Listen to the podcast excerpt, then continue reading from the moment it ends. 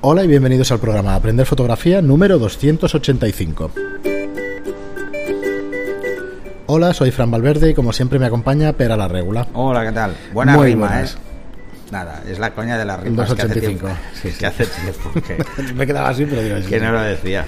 Eh, pues nada, bienvenidos una vez más al programa Aprender Fotografía. Antes de que nos metamos con el contenido principal del programa, O recordaros con las que rimas. Recordaros que tenemos nuestra web aprenderfotografía.online barra cursos donde eh, tenemos una serie de cursos, ya son 15, 16 cuando escuchéis esto, que saldrá el nuevo. Para finales de año, como íbamos diciendo durante todo el año, pues tendremos unos 20 cursos, ya de, de 3 horas de media de duración de cada curso, o sea que no sé las horas que son ya, pero son unas cuantas, unas cuantas horas. Y, bueno, y allí tenéis una plataforma para aprender fotografía, aparte de la red social, que es totalmente gratuita. Esos cursos son una suscripción de 10 euros al mes. Eh, ¿Para qué nos sirven a nosotros? Pues para financiar el trabajo que hacemos desde el podcast hasta nuestra vida personal. O sea, vivimos o estamos, una, una parte de nuestros ingresos va por ahí. Mm, Para que, que penséis que, que, bueno, que efectivamente nos ayudáis con esos 10 euros al mes y sabemos que mucha bueno. gente lo hace para, Está para la red social, están los podcasts, o sea que... Entonces, bueno, el tema de la financiación pues es el tema de, de los cursos, que realmente es lo que nos financia. Eh, únicamente que lo sepáis, que le echéis un vistazo porque creemos que están bastante bien. Y, y nada, ahí la tenéis en aprenderfotografía.online barra cursos.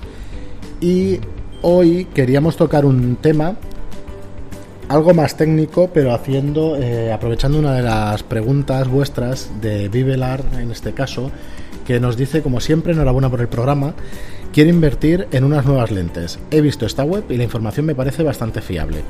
Y nos pregunta, ¿qué opináis de ella? La web en cuestión es una web, hago una pequeña introducción, pero y luego ya nos metemos a fondo y la intención un poco del programa. La web es DxOMark, que muchos, .com, que muchos de vosotros la conoceréis. Yo la conocía, lleva más de 10 años seguro, porque la conocí hace un montón de años.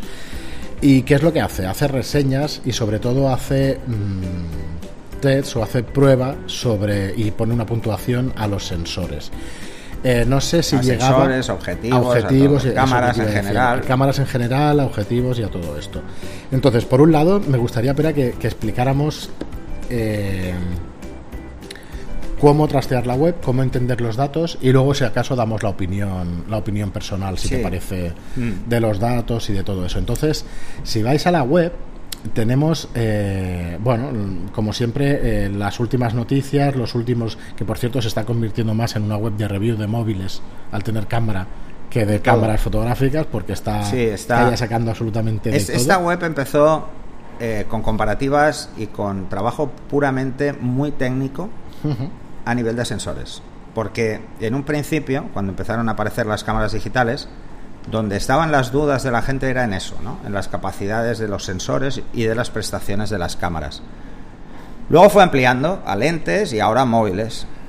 Pero bueno, mm, hay que ver un poco... mm, Yo, Bueno, yo ¿dónde está el mercado? Sí, al final es enorme el mercado del teléfono y fíjate que en la portada de la web está por encima los móviles de lo que son las cámaras. Al final el mercado manda de alguna manera y tienes que adaptarte para sobrevivir. Pero Eso bueno, es eso es. Eh, pecuniariamente, digamos, o sea, es el- los ingresos que ellos quieren tener y tal. Eh, pasamos entonces a explicar un poquito la web y qué pueden encontrar o qué es eh, qué son las pruebas que hacen más o menos básicas y qué es lo que qué es lo que miran, pero porque yo hace mucho tiempo que no entro. Bueno, miran muchas cosas, ¿vale? Eh, miran bastantes cosas, pero eh, como todo, yo lo que os diría es, como la mayoría, yo los que me conocéis desde hace tiempo sabéis que no me gustan mucho las webs de reviews, eh, porque se hacen desde una visión personal y como todas las visiones personales es lo mismo que dije en otro capítulo, que las opiniones son como los culos, cada uno tiene el suyo. Y muchas de las cosas que, que veréis, mm, pues bueno, simplemente no dejan de ser opiniones porque no hay una, no siempre hay una valoración puramente técnica, ¿vale? O sea, os voy a poner un ejemplo. Comparar eh, dos sensores o dos objetivos sin hacer una prueba específica en el objetivo de cuál es la capacidad de resolución óptica y a qué distancias no tiene sentido. ¿Vale? Porque depende muchísimo de con qué cámara use esa lente. Depende muchísimo de quién use la cámara. Y de cómo la use. Y depende mucho de en qué aperturas. eh, o sea, hay que, habría que hacer tantísimas pruebas para llegar a una conclusión que sería imposible. Sería imposible ir al día. Además es un equipo pequeño de gente, no, es una- no son 50 personas haciendo pruebas. Entonces, mm, hay este tipo de pruebas y luego están los que hacen pruebas como muy de laboratorio, ¿no?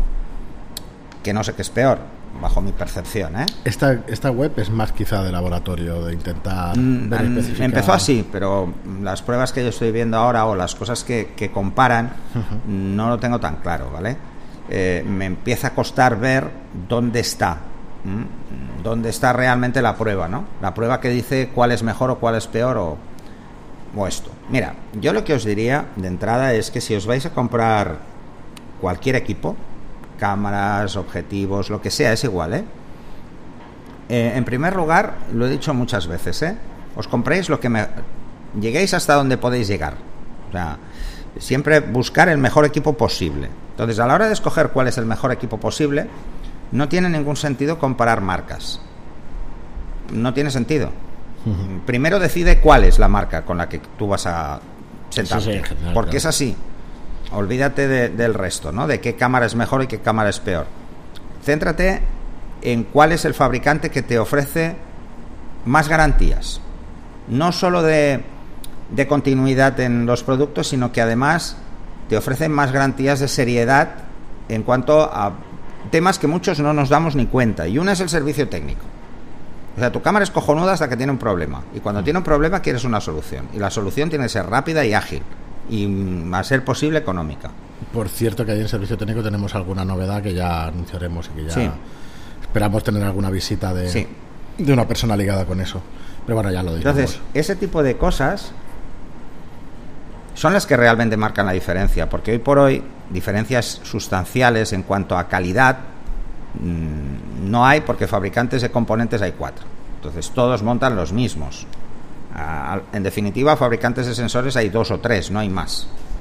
Así que mm, no, no le demos muchísimas vueltas al respecto, ¿no? A la hora de escoger un objetivo, lo realmente importante es tener muy claro el fabricante para qué ha diseñado ese objetivo.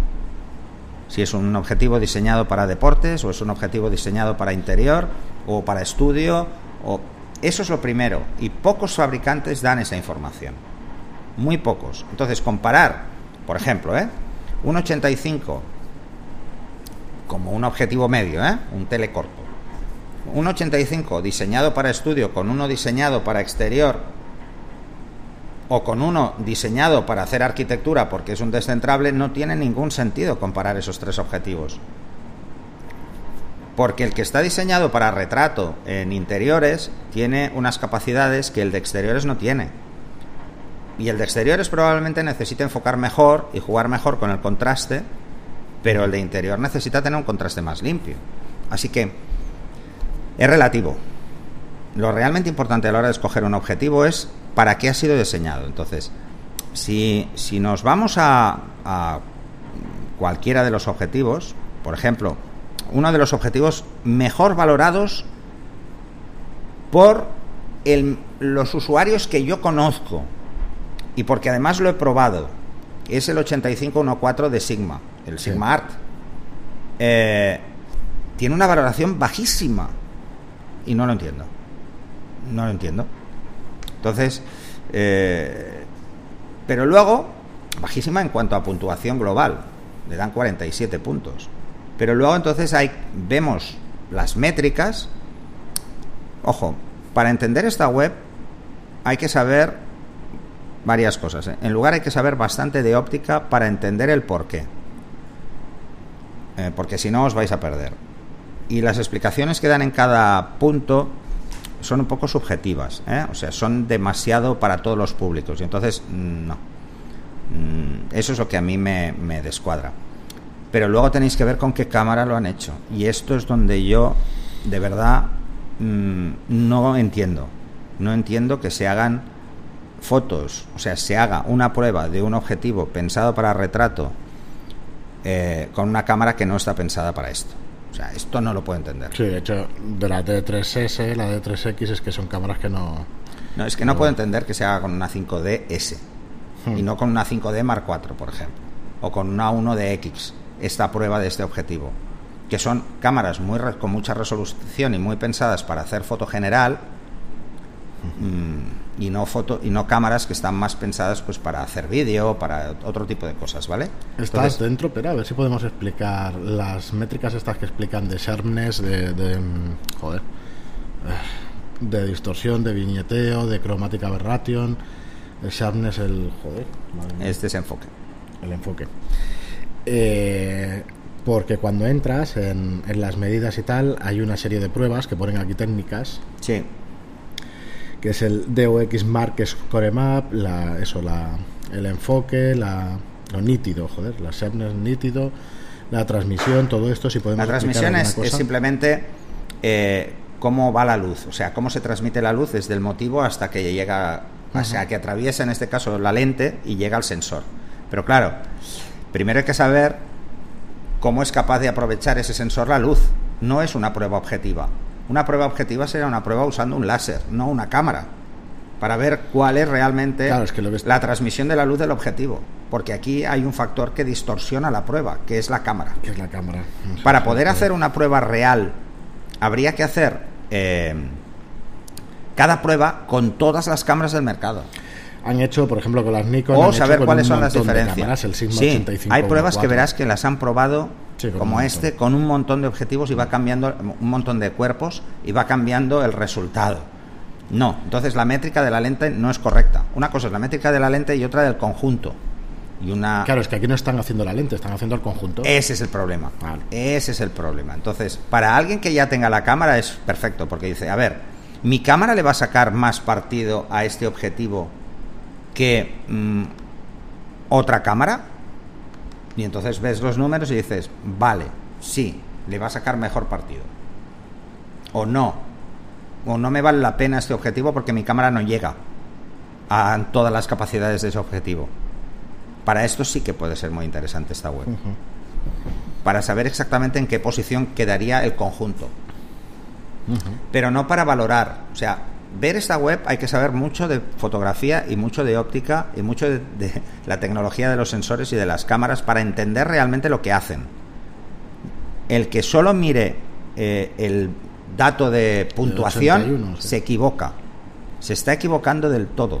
Porque las puntuaciones son subjetivas por el peso que se le da a cada cosa. Por ejemplo, eh, para ellos tendrá probablemente pesos similares todos los valores. Lo veo por los números. Pues por ejemplo, el desenfoque, la transmisión, la distorsión, el viñeteo y las aberraciones cromáticas le dan el mismo peso. ¿Vale? Pero un fotógrafo no le da el mismo peso. Si yo trabajo en estudio, a mí las aberraciones cromáticas es que no me las voy a encontrar nunca. Sí, no porque no trabajo con aperturas muy abiertas nunca en estudio. Entonces, ¿a mí me importan? No. O me importan menos. ¿Qué porcentaje de aberraciones puedo corregir en postproceso? Muchas. ¿Y que se noten? Pues bueno, de esas muchas, la mayoría no se notarán demasiado. O distorsión. Si yo estoy haciendo fotografías eh, con una focal tan larga, la distorsión no va a ser apreciable. La distorsión me va a ser interesante igual pues en un 24, pero no en un 85, porque es menos frecuente, a no ser que aparezca un pincushion, que en un 85 es muy raro. En un 200 podría haber, en un 300, pero en un 85 no. Entonces, hay que entender muy bien el porqué de estas valoraciones, las que son meramente suma de datos. Hay que entender el porqué. Porque si os vais a las especificaciones, eh, hay que entender también. El otro día teníamos una conversación sobre este tema en, en, el, en, en Telegram, ¿no? Hay que entender las especificaciones para saberlas valorar. Por ejemplo, mm, hay que tener en cuenta que un objetivo que me va a dar eh, mejor resolución óptica es porque tiene una pupila de entrada muy grande. Mm, Por eso, fijaros, todos los grandes teles tienen unas pupilas de entrada enorme para un ángulo de visión muy pequeño. Es para que la lente sea lo más recta posible en donde capturo, ¿no? Eh, entonces hay que entender muy bien esto. Hay que saber, pues, bueno, que si hay muchos grupos ópticos y muchas lentes, pues es más fácil que afecte negativamente a la calidad, pero no es siempre no es siempre igual, porque depende mucho de cómo sea la construcción de la caja también, de lo que es el objetivo. Así que estas webs, si lo que queréis realmente es utilizarlas para escoger un equipo, debéis primero entender cómo funcionan todos los datos que manejan y qué son. Entonces no ayuda a un aficionado a escoger. A alguien que empieza no lo va a ayudar, lo va a confundir. Va a hacer que esa persona se obsesione con datos que igual no los va a encontrar en su vida. O sea, nunca va a encontrarse una foto que tenga esos problemas, porque no hace ese tipo de fotos, ¿no? Claro, te obsesionas con una cosa y igual te gastas el doble del dinero del necesario. Sí. Del necesario a la hora de escoger. A mí... Yo estoy viendo también, por ejemplo, una comparativa eh, que te comparan... Ahora he perdido la, la página, sí.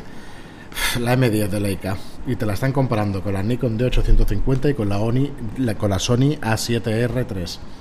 Y claro, te comparan una, una de telémetro Sí, con, no tiene mucho sentido. con una reflex es que no tiene sentido ninguno te dicen aquí. de deportes claro queda en última posición una Leica de deportes es que nadie va a disparar deporte con una Leica Mira, pues eh, yo ahora, por ejemplo, eh, tengo delante he puesto una comparativa por, por esto, por, por hacer algo, ¿vale? Eh, sobre la 1DS Mark III y la 1DX Mark II. O sea, una cámara de hace 10 años comparada con una cámara de este año. No tiene sentido esta comparación. por dar Pero tres ya te vienen estas. Entonces, si yo me voy a la puntuación general, ahora, ahora, hoy por hoy, la, la que antes tenía 90 puntos ahora tiene 80. Claro. Pero sigue, eh, ¿qué pasa? ¿Que ha bajado 10 puntos de calidad de imagen? No, tiene la calidad que tenía cuando salió. Entonces, no se pueden comparar por especificaciones directamente, porque mm, imaginaros, ¿eh? Por ejemplo, la 1DS Mark III no tiene vídeo y la 1DX Mark II tiene vídeo. ¿Pondera esto en, los, en la puntuación? Si pondera, pierde, está claro. Está claro, esto es así. Entonces, eh, ¿qué otras cosas son comparables? Pues bueno, mm, pues mira, casualmente la 1DS va de ISO 50 a 3200. La 1DX Mark II no tiene ISO 50. Empieza en ISO 100 hasta 400.000 ISO. Pues vale, pues si eso pondera positivamente, ¿qué es lo que hay que ver? O sea, es lo que tenéis que tener muy claro, cómo ponderan cada dato y buscarlo primero para entender mm, a qué le dan más peso y a qué le dan menos peso, porque la diferencia fundamental está ahí. Por el para el que quiera entender esta página, eh, cuando ponen DOX, eh, DXO, perdón, Mark Sensor Scores, eh, mm, las puntuaciones del, del test de, de XO dicen retrato. Y aquí retrato lo llaman a la profundidad de color. Entonces, lo miden bits, esos son millones de colores. Espera, por refrescarlo. Sí, pero, pero bueno, es, es información tonal. 24,4 Todas bits. tienen 24. Hoy en día todas tienen Todas. 24. Vale. Luego, eh, para paisaje, Dynamic Range, o sea, rango dinámico. Rango dinámico. Pues vale. Pues Luego vale. Es paisaje, pues no Mira, llamarlo pero- retrato. Pero, de es ridículo, dinámico, a ver. pero Bueno, com- o sea, darle valoración a un sensor de. En No, aquí es- rango dinámico. solamente espera, espera. hablan de números. En rango dinámico, por Mm. paisaje, o sea, que en paisaje pese más el rango, el rango dinámico, es una barbaridad. Porque, porque a ver. En retrato también, ¿no? Porque al final necesitas los tonos y que te los No, es que a ver, no es sé, que depende de dónde esté el sol. Claro, O sea, eh, en retrato también puede ser muy importante. por eso digo que. O sea, que es, es muy genérico en ese sentido. Por eso Cuando dicen 13,2 EVs, nos refrescan son lo que son de EVs. rango dinámico. Son 13 pasos Sí. desde el blanco más desde el blanco hasta Desde el negro. blanco, desde el, el negro hasta el blanco. Desde no hay luz hasta que hay saturación máxima. Y en cambio, además los deportes te los dicen como low ISO, o sea, como la cantidad El de poder, ISO, diva- el poder- disparar con un ISO más alto. Bueno, A ver, Pues vale. eh, se hacían fotos de deportes en los años 60 y el ISO por encima de 800 era casi imposible conseguirlo, Sí, no se ¿vale? podía, sí. O sea, se hacían fotos igual. vale, por, por estos tres valores que parece que son los que más tienen en cuenta y eso, y luego ya tenemos, eh, pues eso, la claridad, el sharpness este, la transmisión, la distorsión, el viñeteo y las aberraciones cromáticas. Esto es prácticamente lo, lo que miden. Sí, pero todos estos cámaras. datos son de lentes, ya no son de sensor. Sí, esto es de lente y lo Entonces, claro. de cámara. Eh, debemos tener muy claro eso. O sea, ¿una cámara por tener más rango dinámico es mejor? No. directamente. No. De entrada, porque si tú vas a hacer fotos para deportes y lo vas a hacer para revistas, no hay ninguna publicación que pase de ocho pasos.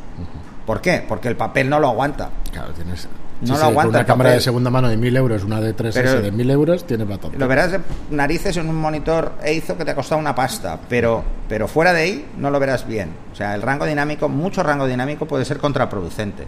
Es más, eh, ¿cuál es el destino final de la fotografía? Es lo primero que hay que preguntarse. Y segundo, ¿cómo ve las fotografías el 99,9% de la gente que se dedica a hacer fotos en web? No, 99 no, pero en 90. ¿Vale? En una web. Pero ¿cuál es el porcentaje real eh, a nivel profesional? No, es papel, sigue siendo papel. O sea que, que bueno, es lo que hay, ¿no? A ver. A la, hora, a la hora de leer estos datos hay que tener muy claro lo que leemos. Sí, luego otra cosa que comentábamos fuera de micro es están en el mismo sitio con la misma puntuación o le damos un score overall score, o sea, una puntuación general a una Hasselblad de medio formato que a una Reflex de formato completo. Dices, Eso "Ostras, es lo que me cuesta tampoco entender". tiene ningún sentido. Además- tiene una Hasselblad X1D, pues un 102 y una Nikon D850, pues Mira. un 100. Mira, a ver, una cosa que a mí me cuesta mucho entender ¿eh? es que tenga una, mm, por muy buena que sea, por muy último modelo que sea, o por muy...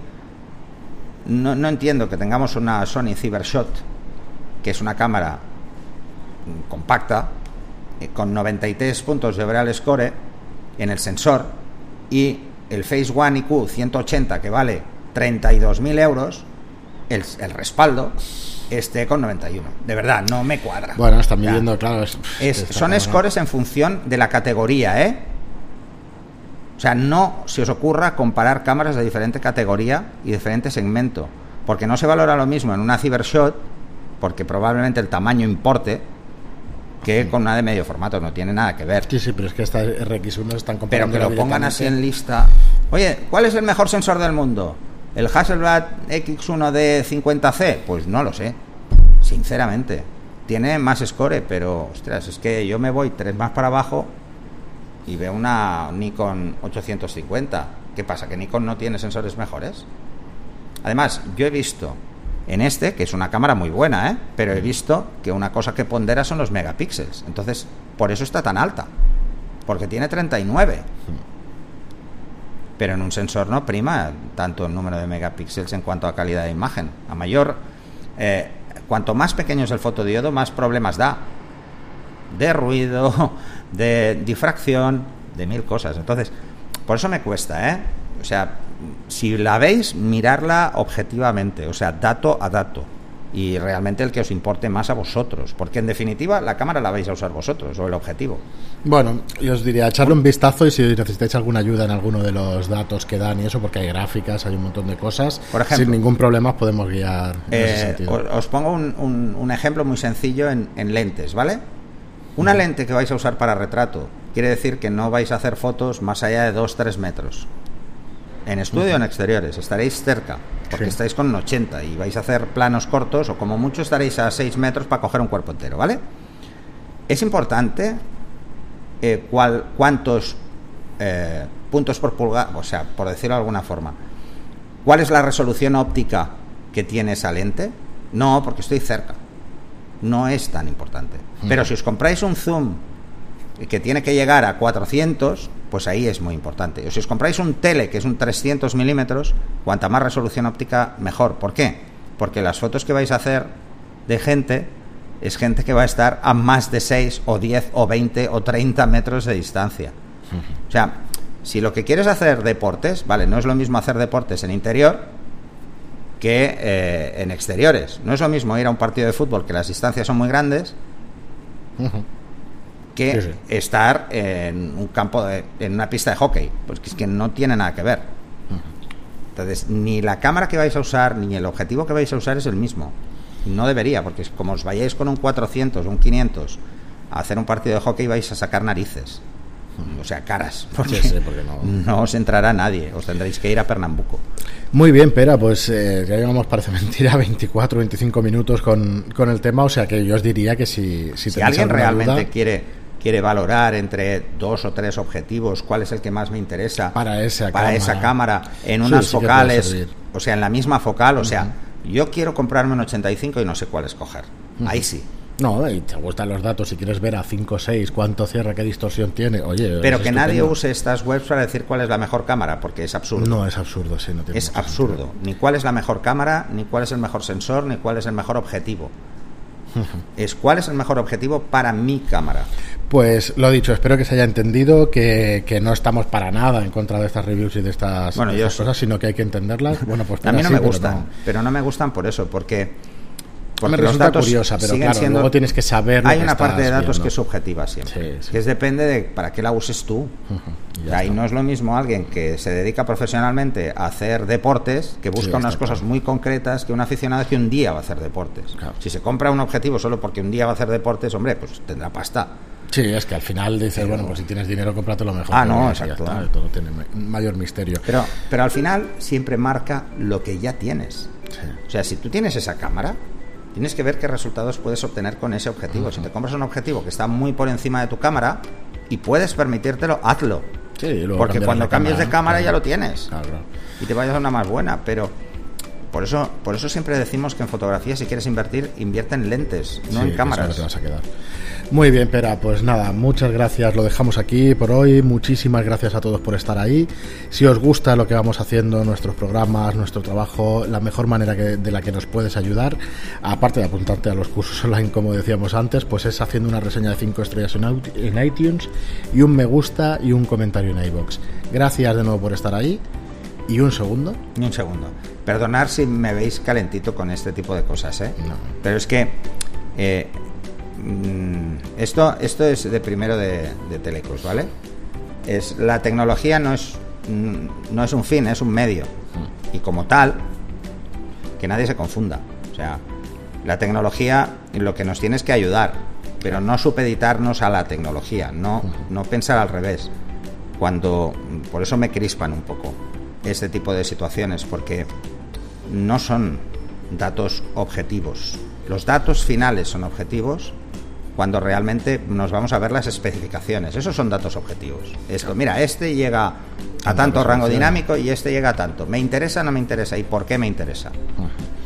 O sea, Muy bien, pero- hay que ser un poquito más objetivos. Esto hay demasiada valoración subjetiva. Pues nada, lanzad Todavía, preguntas. Pero es imposible no hacer dos comparaciones Sí, no, que no. sin ponerle corazón. A mí si me traen tres cámaras, lo decíamos el otro día con las mirrorless, una Canon, una Nikon y una Sony, joder, es que me voy a mirar con más cariño la Canon, porque es que tengo Canon y porque además ergonómicamente la Normal. entiendo, o sea, sé lo que pone los menús, entiendo lo que pone, porque estoy acostumbrado. Por muy objetivo que alguien quiera ser, nunca se es totalmente objetivo. Y lo único objetivo que hay en el mundo son las matemáticas y la física. Sí, Eso es así, o sea, es inamovible. Si uno. Pero hay que ver cómo se hacen las mediciones de rango dinámico, porque tampoco estoy de acuerdo. Muchas se hacen a ojo, por decirlo de alguna forma. Muy bien. Perdonar, pues, ¿eh? Gracias por estar ahí y hasta el próximo programa. Gracias por aguantar este tostón que os he dado. Hasta el próximo programa.